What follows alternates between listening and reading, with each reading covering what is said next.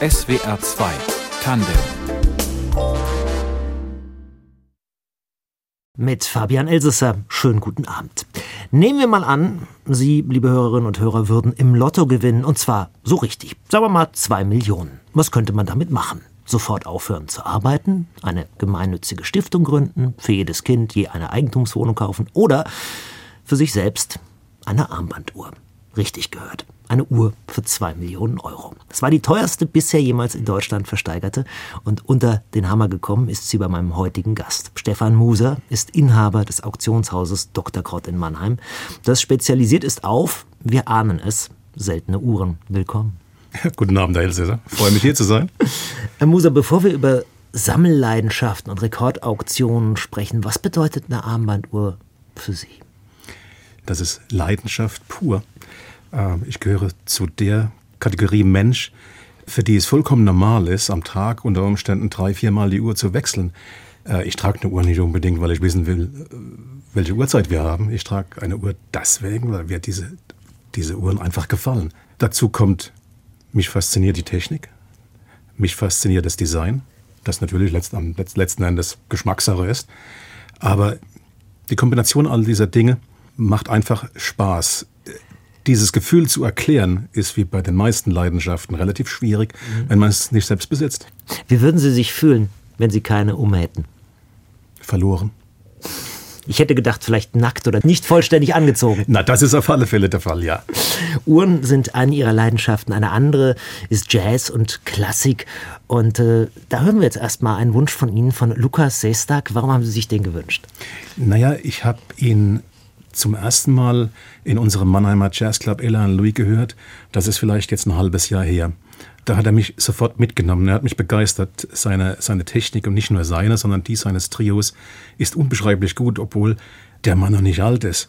Er macht einen total abgeklärten äh, Eindruck auf der Bühne. Er kann mit seinem Instrument auf eine Art und Weise umgehen, wie ich das auch schon erlebt habe bei sehr viel älteren äh, Jazzpianisten er hat mich so fasziniert, dass ich äh, mit Thomas Siffling, dem, dem äh, Betreiber des Clubs, gesprochen habe und äh, wir haben vereinbart, dass wir einen richtigen Auftritt halt eben sponsern. Das haben wir dann auch gemacht. Das hat äh, stattgefunden letzte Woche.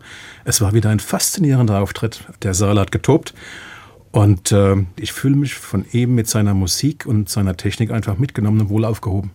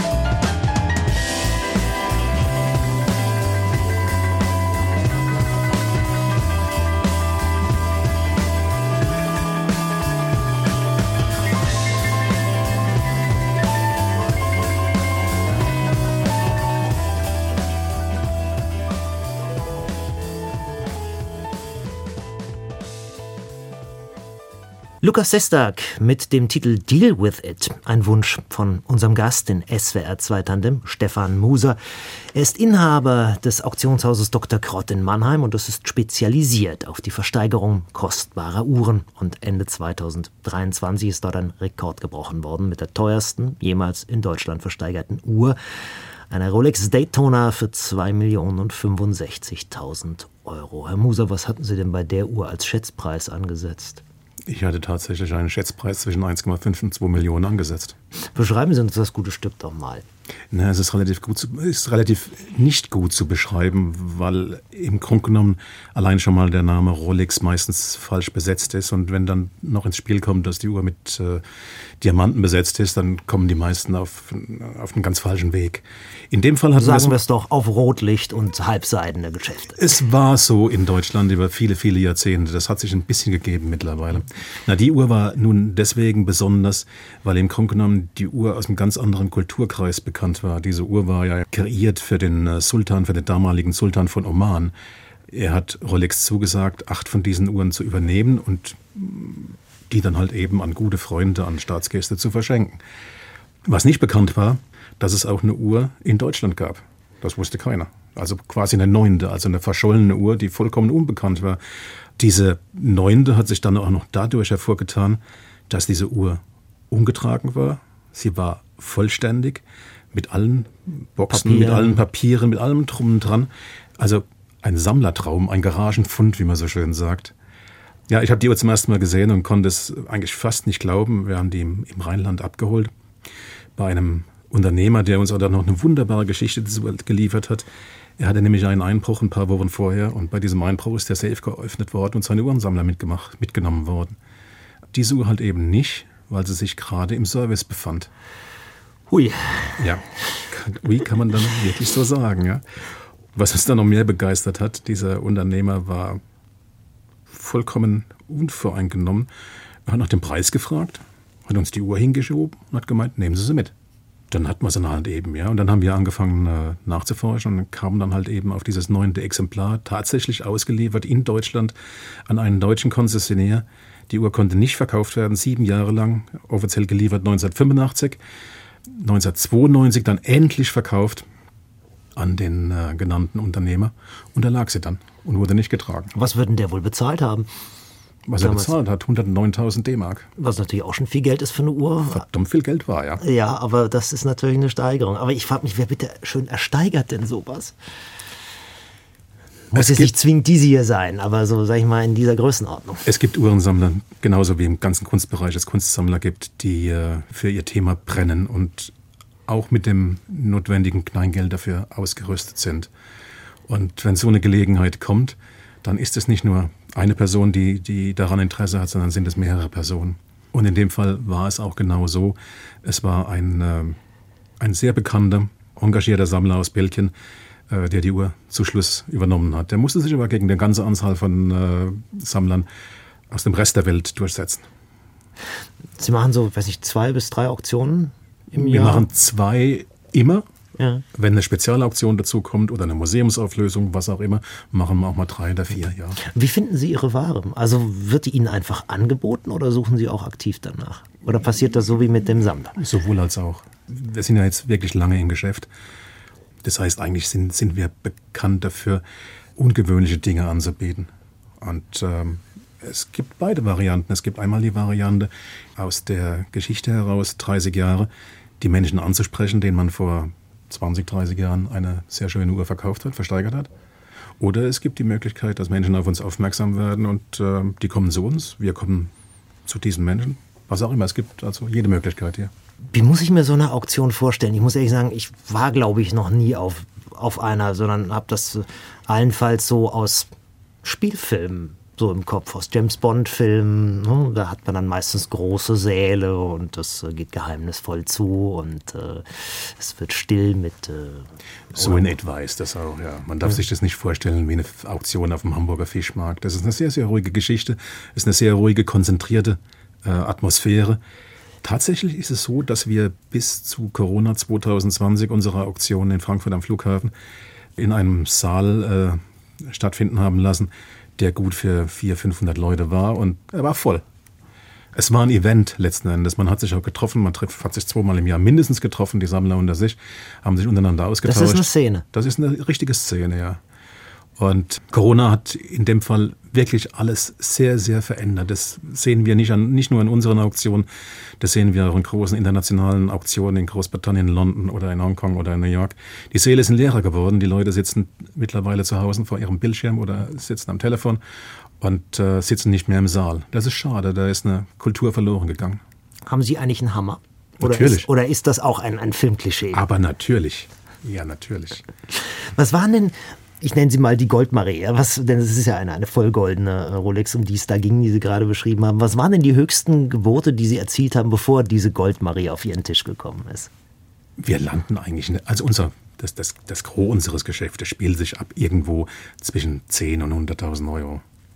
Äh, wir versuchen natürlich die Auktion dahingehend auch interessant zu machen, dass wir Uhren anbieten, die technisch interessant sind und die vom äh, Preis her halt eben unterhalb der 10.000 Euro liegen. Was aber ja auch für viele Menschen schon, schon eine, ein eine unglaubliche Vorstellung ist. Ja, überhaupt keine Frage. Jetzt muss man sich nur eins vorstellen, diese, dieses Geld, das Sie für so einen Gegenstand, für so eine Uhr aufwenden, das werfen Sie ja nicht aus dem Fenster. Sie verändern ja nur die Materie. Auf der einen Seite haben Sie Geld, das haben Sie dann nicht mehr, dann haben Sie eine Uhr. Die besitzt ja einen Wert per se. Also im Grunde genommen ist es eine sehr dankbare Geschichte, war auch über die Jahre hinweg und gerade jetzt vor allem auch mit Corona eine hochinteressante Geschichte, weil die Preise in den Corona-Jahren nahezu explodiert sind. Wir hatten niemals so hohe Preise. Darüber werden wir gleich noch sprechen. Was Geld bringt, zieht aber auch Betrüger an. Wie leicht oder schwer ist es für jemanden, der das so lange macht wie Sie, Herr Muser, eine gefälschte Markenuhr zu erkennen? Noch gelingt es uns, aber es wird ständig schwerer. Warum? Es, weil die Methoden der Fälscher immer besser werden, die technischen Möglichkeiten der Fälscher immer besser werden. Es ist tatsächlich so, dass es, nehmen wir die bekannte Marke, die wir jetzt schon die ganze Zeit benannt haben, nehmen wir Rolex, dass es äh, mittlerweile Modelle gibt, die von den Gehäusen, von den Ziffernblättern und von den Uhrwerken so gut sind, dass man sie auf den ersten Blick nicht erkennt. Herr Muser, das Auktionshaus trägt nicht Ihren Namen, sondern den Ihres Vorgängers und Gründers dieses Auktionshauses, Dr. Krott. Der hat das in Aachen in den 70ern gegründet. Sie machen es seit, ich glaube, 1993. Korrekt. Auch schon, auch schon 30 Jahre inzwischen zusammen mit Ihrer Frau Steffi. Gibt es Ihren Job so noch ein zweites Mal auf der Welt? Den gibt es auch noch ein drittes und ein viertes Mal. Es gibt sehr viele Länder, in denen auf Uhren spezialisierte Auktionshäuser arbeiten glaubt man so als Außenstehender erstmal gar nicht. Ne? Es ist schon eine kleine Parallelwelt, in der sie sich da bewegen. Es ne? ist natürlich eine Parallelwelt, aber es ist eine sehr schöne Parallelwelt und man fühlt sich immer aufgehoben, wenn man mit Menschen zu tun hat, äh, die in die gleiche Richtung denken. Sie haben, das haben Sie mir vor der Sendung erzählt, in den 80er Jahren, äh, noch während Ihres Studiums, angefangen, auf Antiquitätenmärkten äh, schon mit Uhren zu handeln und auch mit anderen Sammelstücken. Das haben sie so nebenbei gemacht. Äh, dann kam wohl irgendwann der Moment, wo sie gesagt haben, ich studiere nicht weiter, sondern das ist es. Ne? Das war in der Tat so, ja. Wobei, das hat ein bisschen was damit zu tun, dass ich so, eine, so ein Initialerlebnis hatte. Einfach als äh, Mit-20er auf einer Messe zu stehen Samstag, Sonntag, an Wochenenden haben die ja in der Regel stattgefunden und äh, am Ende des Tages einen Kassensturz zu machen und nach zwei Tagen Arbeit tatsächlich über 100.000 Mark, damals waren es ja Mark, in der Hand zu haben. Und das war genau der Punkt, wo ich mir gesagt habe, will ich denn das, was ich da jetzt gerade studieren, willst du diesen Beruf jemals ausüben oder willst du einfach deine, deine Leidenschaft zum Beruf machen? Und das hat, die Überlegung hat nicht lange gedauert. Ich war mir relativ schnell darüber im Klaren, dass ich genau das will und äh, das, was heute ist, das, das wurde halt eben. Da waren Sie dann aber noch kein Auktionator oder waren Sie Händler? So ist das, ja. ja. ja. Aber wo kommt das her, dieses, sage ich mal, so ein bisschen das, das Dagobert-Gehen, Dinge finden, Dinge wieder verkaufen? Naja, das ist dieses, diese typische Jäger-Sammler-Geschichte. Äh, nun ist es so, viele haben das natürlich nicht. Ich kann ja im Grunde genommen auch eine, eine Leidenschaft für etwas äh, was zu sammeln. Das kann ich ja auch nicht vererben, das kann ich nicht weitergeben. Entweder ich habe das drin oder ich habe es eben nicht. Aber wo kommt das her ausgerechnet für Uhren? Also Sie sind Jahrgang 63, glaube ich, oder 64? 63, ja. Genau, das heißt, Sie sind gerade so in die Quarzzeit, in die Zeit dieser äh, Digitaluhren hinein äh, aufgewachsen. Also wo kam das her, dass Sie sich für für diese Art von Uhren, für diese mechanischen. Ich, hatte, ich, hatte, ich habe einen Vater, der hat immer Uhren gesammelt. Mhm. Jetzt nicht im besonders hohen Bereich, aber ich hatte immer damit zu tun, auf die eine oder andere Art und Weise. Und äh, lustigerweise bin wohl ich eine der wenigen Ausnahmen, die das Sammeln von einem Gegenstand, hier eben der Uhren, einfach geerbt haben. Und das kann, kann ich mir jetzt nicht vorstellen. Es ist auch sonst nicht zu erklären. Hatten Sie mal einen Berufswunsch, so als Kind oder Jugendlicher, also auch bevor Sie das Studium dann einen Anruf genommen haben oder so, wie ein Traumberuf? Ich wollte immer reisen und äh, dieses Geschäft, das kommt ja jetzt noch dazu, diese, diese Leidenschaft und dieses Geschäft, die haben halt eben dazu geführt, dass ich mich überall auf dieser Welt bewegen musste, konnte und musste. Diese weil Jagd diese Märkte auch woanders waren und weil sie die, die Dinge, als sie noch Händler waren und noch nicht Auktionator, natürlich auch irgendwo kaufen mussten. Natürlich, ja, sie mussten natürlich auch suchen, ja. Und äh, ich hatte, habe immer noch einen sehr, sehr guten Freund, und auch lustigerweise ein Jazzmusiker, ein Engländer, der aber heute in der, in der Schweiz äh, tätig ist, schon viele Jahrzehnte in der Schweiz tätig ist. Und wir haben uns irgendwann zusammengetan, weil wir uns, da gab es nie ein böses Wort, weil wir uns sehr, sehr gut verstanden haben. Und wir haben eigentlich gemeinsam die, die Welt bereist. Wir haben komplett Südamerika auf den Kopf gestellt. Jedes einzelne Land waren in den Hauptstädten, aber in den kleineren Städten und haben nach Uhren gesucht. Und äh, das haben wir mit anderen Kontinenten auch gemacht. Ob das nun Asien oder Afrika oder Australien war, vollkommen wurscht. Wir haben einfach alles, alles besucht. Äh, natürlich gab es für diese Reisen das Alibi Uhren natürlich auch. Aber Wir haben teil, teilweise an den unmöglichsten Orten dieser Welt haben wir hochinteressante Uhren gefunden. Beispiel? Beispiel Gold-Email-Uhren für den indischen Markt äh, mitten in Indien. Wir hatten Zugang zu einem äh, Haushalt, äh, zu, tatsächlich, das klingt nach Klischees, war aber so, zu einem Maharaja-Haushalt. Äh, wir haben aus diesem Haushalt ein paar wirklich wunderschöne, ausgesprochen seltene Uhren heraus. heraus waren aber keine Armband-Taschenuhren dann wahrscheinlich oder auch Armbanduhren? Da waren teilweise auch Armbanduhren dabei, ja. ja. Indien hatte immer eine sehr große Affinität zu der Marke Cartier. Und wenn wir jetzt gerade von den Cartier-Uhren reden, die jetzt gerade im Moment wieder einen Hype erleben, äh, von den Cartier-Uhren reden, die zwischen den 1920er und 1960er Jahren entstanden sind, dann kosten die heute sehr, sehr viel Geld. Man muss sie nur finden. Was war Ihre erste eigene Uhr? Also gerade wenn Sie sagen, Ihr Vater war selber Sammler? Meine erste eigene Uhr, die habe ich mit 15. Ich wollte damals unbedingt, kam frisch auf den Markt, eine Seiko-Quarzuhr mit Taschenrechner in der Uhr die wollte ich besitzen. Die hat gekostet Ende der 70er Jahre knapp 600 Mark. Und um dieses Geld zu erwirtschaften, äh, bin ich in den Schwarzwald auf den äh, Bauernhof meines Onkels und habe sechs Wochen die Sommerferien dort gearbeitet. Hatte nach den sechs Wochen die 600 Mark und konnten mir diese Uhr kaufen. Haben Sie die noch? Leider nicht. Ich weiß nicht, wo sie abgeblieben ist. Sie haben sich dann eben aber eine Quarzuhr damals als erste Uhr äh, gekauft. Heute fast schon ein Sakrileg, wenn Sie so gucken, was sonst Ihren, was sonst hauptsächlich in die Sammlerleidenschaften weckt. Das ist aber nicht wirklich Wertanlage, oder? Es gibt da Ausnahmen, aber nicht sehr, sehr viele. Es gibt tatsächlich eine Handvoll Quarzuhren, die äh, sicherlich in vielen Sammlungen zu finden sind, wenn, wenn man sie denn findet. Aber man muss einfach davon ausgehen, dass solche Uhren altern und immer weniger zu reparieren sind.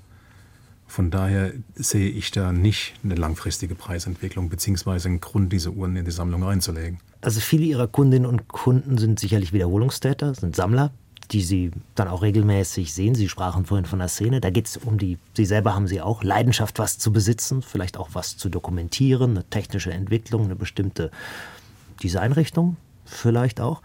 Nach welchen Gesichtspunkten sammeln Sie? Nach vielen ich mache mich da nicht an der, an der Technik fest. Das hat auch ein bisschen was mit Design zu tun. Wobei die Technik an erster Stelle steht, das muss ich schon sagen. Gibt es sonst noch Dinge, die Sie sammeln? Weil ich, also ich sehe da so ein Glitzern. Sie, Sie scheinen irgendwie gerne sowas um sich zu horten, wo es tickt und wo Mechanik drin ist. Ne? Schallplatten zum Beispiel. Ach. Ja. Schallplatten. Äh, rund ums Thema Jazz und Klassik und da natürlich äh, nicht die alten Pressungen. Ich schaue da schon nach den neuen Pressungen, nach den aktuellen Pressungen, weil die einfach noch besser sind. Und ansonsten äh, als, als Ausgleich äh, für dieses ganze Geschäft, beziehungsweise als kreativen Ausgleich, ist es bei mir natürlich das Kochen. Also ich versuche schon auf sehr, sehr hohem Niveau zu kochen. Ja. Mal ganz neugierig, was haben Sie da heute am Handgelenk? Das sieht also, sehr hübsch und gülden aus. Heute ist es eine Lange und Söhne mit ähm, ewigen Kalender, Mondphase, Schleppzeiger-Chronograph, also zwei Chronographenzeigern. Also so all das, was man braucht, so tagtäglich in so einer Uhr drin. Dringend, ne? Unbedingt. Kann man, kann man mal hören, wie sie, nicht, nicht, dass sie sie kaputt machen, aber vielleicht können wir sie mal ein bisschen ranhalten ans. Ich glaube, das. Doch. Ich höre sie ticken. Und liebe Hörer, wenn Sie das hören, dieses ganz gleichmäßige, das ist wahrscheinlich das, was Uhrenfans das Herz ein bisschen höher schlagen lässt. Man hat es ausge ausgesprochen gut gehört, Herr Moser. Sie haben vor fast 20 Jahren den Armbanduhren-Klassikkatalog veröffentlicht, eine Zusammenstellung sammelwürdiger Armbanduhren. Aber da stimmt kein einziger Preis mehr heute, oder? Nein, nein. dieser Katalog ist äh, hoffnungslos überholt. Und äh, vor allem vor dem Hintergrund, was in den letzten vier, fünf, sechs Jahren passiert ist, wo im Grunde genommen die Preise durch die Decke sind. Das aber jetzt sich schon wieder so seit einem Jahr so ein bisschen beruhigt hat. Also im Grunde genommen gab es ja in, in, äh, in Deutschland oder in Europa, selbst in Asien, in den Vereinigten Staaten, nahezu kein Medium, das nicht äh, einmal in der Woche über das Investieren in Uhren berichtet hat. Die Leute sind regelrecht äh, dazu aufgefordert worden. Wahrscheinlich wegen niedriger Zinsen wahrscheinlich auch. Ne? Natürlich, Kryptos waren äh, ganz weit oben. Die Leute saßen in der Corona-Zeit zu Hause und das Geld war da und wir konnten im Grunde genommen wöchentlich beobachten, wie äh, verschiedene Modelle teuer, teurer geworden sind. Was auch unnormal war. Ich hatte das in den 30 Jahren, in denen ich das Ganze zumindest im Auktionsbereich mache, habe ich das nie so gesehen. Das ist zum ersten Mal so passiert. Seit ein paar Jahren gibt es auch einen regelrechten Rolex-Hype. Also man, so habe ich es gehört, man bekommt neu einfach keine, sondern da gibt es dann Wartelisten dafür, dass man vielleicht dann irgendwie 8.000 bis 10.000 Euro für ein Stück Metall mit Mechanik drin ausgeben darf. Also auch das klingt einigermaßen absurd für Menschen, die sich nicht für Uhren interessieren. Woran liegt das? Es ist absurd, aber ich meine, die ganze Geschichte bezieht sich ja nicht nur auf die Marke Rolex. Wir haben andere Marken wie, ich sag mal, Patek Philipp, Lange und Söhne, Audemars Piguet. Da ist das genauso.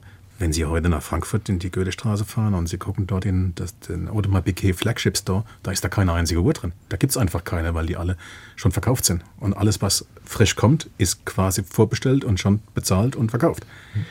Es ist eine verrückte Geschichte. Es gibt tatsächlich äh, Zeitgenossen, die behaupten, dass Rolex äh, im Grunde genommen die Produktion künstlich klein hält, um die Preise hochzuhalten.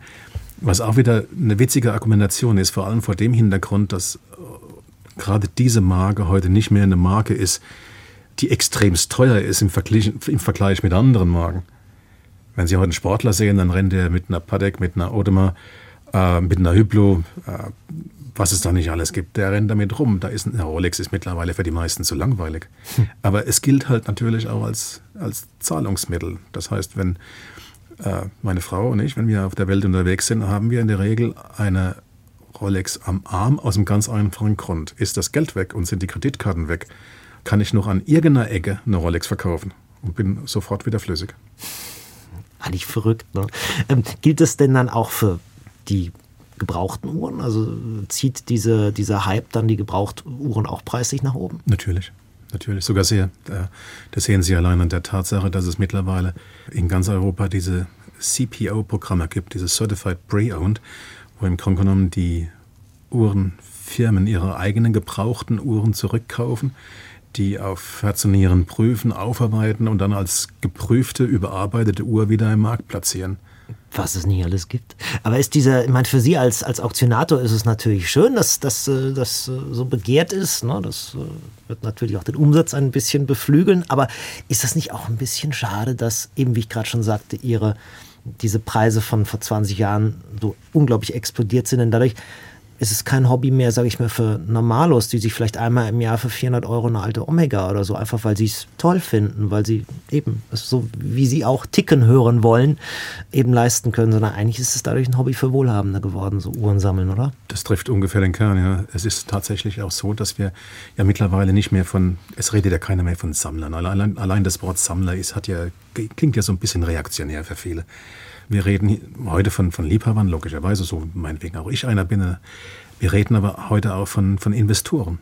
Es gibt Uhrenfonds in der Schweiz und auch einen in Deutschland. Also Menschen, die nichts anderes tun, als besondere Uhren aufzukaufen, die äh, in einem Safe-Lagerraum zu lagern und Anteile dieser Uhren halt eben als Fondsanteile ausgeben, um so die Menschen an den Preissteigerungen teilhaben zu lassen. Also wenn sich jetzt, sage ich mal, jemand entschließt, auch ich, ich mag diese Mechanik, ich hätte gerne mechanische Uhren, aber ich bin einfach nicht in der Lage, 2.000, 3.000, 4.000 Euro pro Stück auszugeben. Was raten Sie dem? Kauft einen Bausatz, baut ihr selber eine? Das geht tatsächlich. Es gibt äh, Gesellschaften, Clubs, wie meinetwegen die Deutsche Gesellschaft für Chronometrie, in der kann man einen Kurs buchen und baut sich seine eigene Uhr zusammen. Das gibt es tatsächlich. Aber nein, es gibt äh, immer noch, Gott sei Dank, genug Marken, die darauf achten, sehr gute Uhren äh, im Markt zu platzieren und das Ganze für vertretbares Geld. Welche Uhren taugen denn als Wertanlage? Es ist die vollkommen falsche Herangehensweise. Wenn ich so eine Frage gestellt bekomme, dann antworte ich eigentlich immer auf die gleiche Art und Weise. Derjenige, der sich eine Uhr kaufen will, sollte tunlichst eine kaufen, die ihm gefällt, die er dann auch tragen kann, wenn er es denn will. Hm. Das ist ja auch noch so eine ganz verrückte Geschichte, dass viele gekaufte Uhren heute einfach im Safe ablanden. Sollte so nicht sein. Weil also, sie schon zu teuer sind vielleicht. Oder weil man Angst hat. Weil man Angst hat, ja. Natürlich. Dass das kann ja viele Gründe haben. Man kann, man kann Angst davor haben, dass einem die Uhr geraubt wird. Man kann Angst vor, vor Kratzern haben, welche den Preis äh, irgendwie beeinflusst. Also die Ängste sind hier, die sind hier Legion, was äh, die Uhrenliebhaber angeht. Sie würden wahrscheinlich dann dazu raten, wenn es dir um die Kohle geht, dann kauft ihr lieber einen Aktienfonds. Wenn ich in etwas investieren will, so habe ich es auch immer gehalten, dann will ich was davon verstehen. Wenn ich das nicht tue und ich bin auf den Rat anderer angewiesen, dann wird es relativ schwierig und kann in die Hose gehen. Ich glaube, so einfach ist das. Dann kommen wir nochmal zu was, wo Sie sich auch auskennen, nämlich zu Jazz. Sie haben vorhin schon gesagt, eine Ihrer Leidenschaften neben Kochen und neben Mechanik, neben mechanischen Uhren, das ist der Jazz. Sie selber spielen kein Instrument. Leider nicht, nein. Und Sie haben sich jetzt was gewünscht von Thomas Siefling, den haben Sie vorhin schon erwähnt, Inhaber eines Jazzclubs hier Was gefällt Ihnen an dessen Musik, wenn er selber spielt? Naja, ich würde ihn jetzt nicht reduzieren auf den Inhaber eines Jazzclubs, ganz im Gegenteil, weil er ist im Grunde genommen einer unserer besten, wenn nicht der beste äh, Trompetenbläser hier in, in äh, Mannheim, der auch überregional europaweit spielt. Also ist wirklich auch ein begnadeter Musiker, den ich sehr, sehr schätze, auch von seiner Menschlichkeit her. Äh, nee, ich mag einfach da auch sein, sein Spiel und äh, es ist für mich immer ein Gewinn, ihm zuzuhören, wenn er dann mal wieder auf, auf die Bühne tritt und, und spielt. Und er ist uns unendlich vielseitig. Es kann sehr moderner Jazz sein, es kann sehr klassischer Jazz sein. Er fresst sich da in jede Musikrichtung rein und bringt die so rüber, so dass sie auch Spaß macht. Dann hören wir von ihm jetzt ein Stück namens Urban Flow.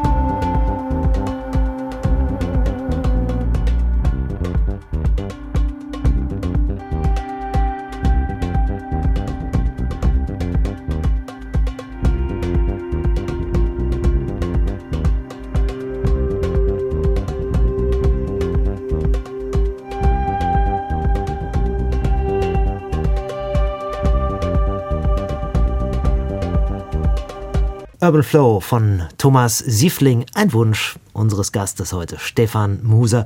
Er hat nicht nur die teuerste Armbanduhr aller Zeiten in Deutschland versteigert, sondern macht auch sonst fast nichts anderes, denn er hat zusammen mit seiner Frau ein Auktionshaus in Mannheim, das auf Zeitmesser spezialisiert ist, also auf Uhren. Zeitmesser, sagt man manchmal auch schönes oder hässliches Wort für Sie, Herr Muser? Nein, das ist durchaus ein Wort, das ist vollkommen in Ordnung, ja. Äh, wobei ich jetzt unsere Arbeit auch nicht unbedingt nur auf die Armbanduhr beschränken will. Im Grunde genommen haben wir schon alles versteigert, von, von der Gotik ab bis heute sozusagen. Also wir haben die Auch Gotik. Taschen, Standuhren, solche Ja, frühe Turmuhren, meinetwegen Turmuhren aus dem 14. Jahrhundert, auch sowas gab es schon bei uns. Ja. Äh, gotische, gotische, gotische Raumuhren sozusagen aus, aus dem 15. Jahrhundert. Wie groß sind die? Die können im Grunde genommen sehr übersichtlich sein, die müssen nicht unbedingt groß sein. Nein, eine Turmuhr natürlich nicht, die hat eine gewisse Größe. Aber Das heißt, das dies- Werk einer Turmuhr. Ja, genau. Sowas haben Sie wirklich schon versteigert. Natürlich, mehrfach sogar. Ja. Wer stellt sich sowas nach Hause? Sie werden nicht glauben, wie viel es davon gibt, die sich solche Uhren nach Hause gestellt haben. Es hat sich alles ein bisschen beruhigt, weil diese Mode der Einrichtung mit alten Gegenständen, die funktioniert nicht mehr so richtig bei den Menschen heutzutage. Die Einrichtung ist heute einfach anders. Es ist weiß, schwarz, Chromstahl, relativ nüchtern. Da passt sowas nicht, nicht mehr unbedingt. Deswegen haben die Preise für solche Uhren auch sehr stark nachgelassen. Wie denken Sie selbst eigentlich über Zeit nach? Das ist eine gute Frage, die nicht so einfach zu beantworten ist, vor allem weil auch ich mittlerweile in ein Alter reinkomme und Menschen einfach gehen sehe. Und je älter ich werde, die Zeit für mich kostbarer wird. Und ich im Grunde genommen jede Minute schätze, in der ich da bin und nicht krank bin. Also Sie sind auch ein Machertyp, würde ich jetzt mal so sagen. Halten Sie es aus, wenn Zeit einfach mal so verstreicht? Aber natürlich, ich gebe mir selbst, äh, meine Frau ist da Gott sei Dank auf der gleichen Ebene wie ich, ich gebe mir selbst äh, mehrfach im Jahr eine Auszeit, in der mich zwar nun trotzdem meine Uhr begleitet, aber in der ich äh, im Grunde genommen nichts anderes mache, als gute Bücher zu lesen. Wie sieht es mit Ihrer inneren Uhr aus? Manche Leute haben ja so eine ungefähre Vorstellung, wie viel Zeit Die verstrichen. funktioniert sehr gut, ja. Orientiert sich oftmals am Sonnenstand. Wenn denn die Sonne scheint. Und da können Sie dann auch so, also da achten Sie schon noch ja, drauf. klar, natürlich. Viele Leute gucken da ja gar nicht mehr hin. Das ist richtig, ja. Also viele Leute gucken sowieso auf ganz viele Dinge nicht mehr. Zum Beispiel auch auf Uhren. Also ich, ich habe meinen beiden Stiefsöhnen zwar jeweils eine geschenkt zum 18. Geburtstag.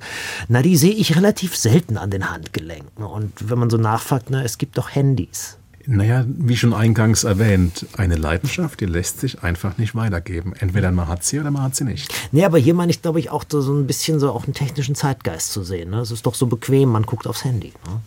Das ist es ja klar, aber wir sollten nicht vergessen, dass wir heute auch in einer Zeit leben, in der äh, Luxusartikel im Grunde genommen eine sehr, sehr große Renaissance erlebt haben. Auch junge Leute, und wir lesen es ja heute äh, auch nahezu jeden Tag, bemühen sich sehr um, um luxuriöse Artikel, teure Artikel.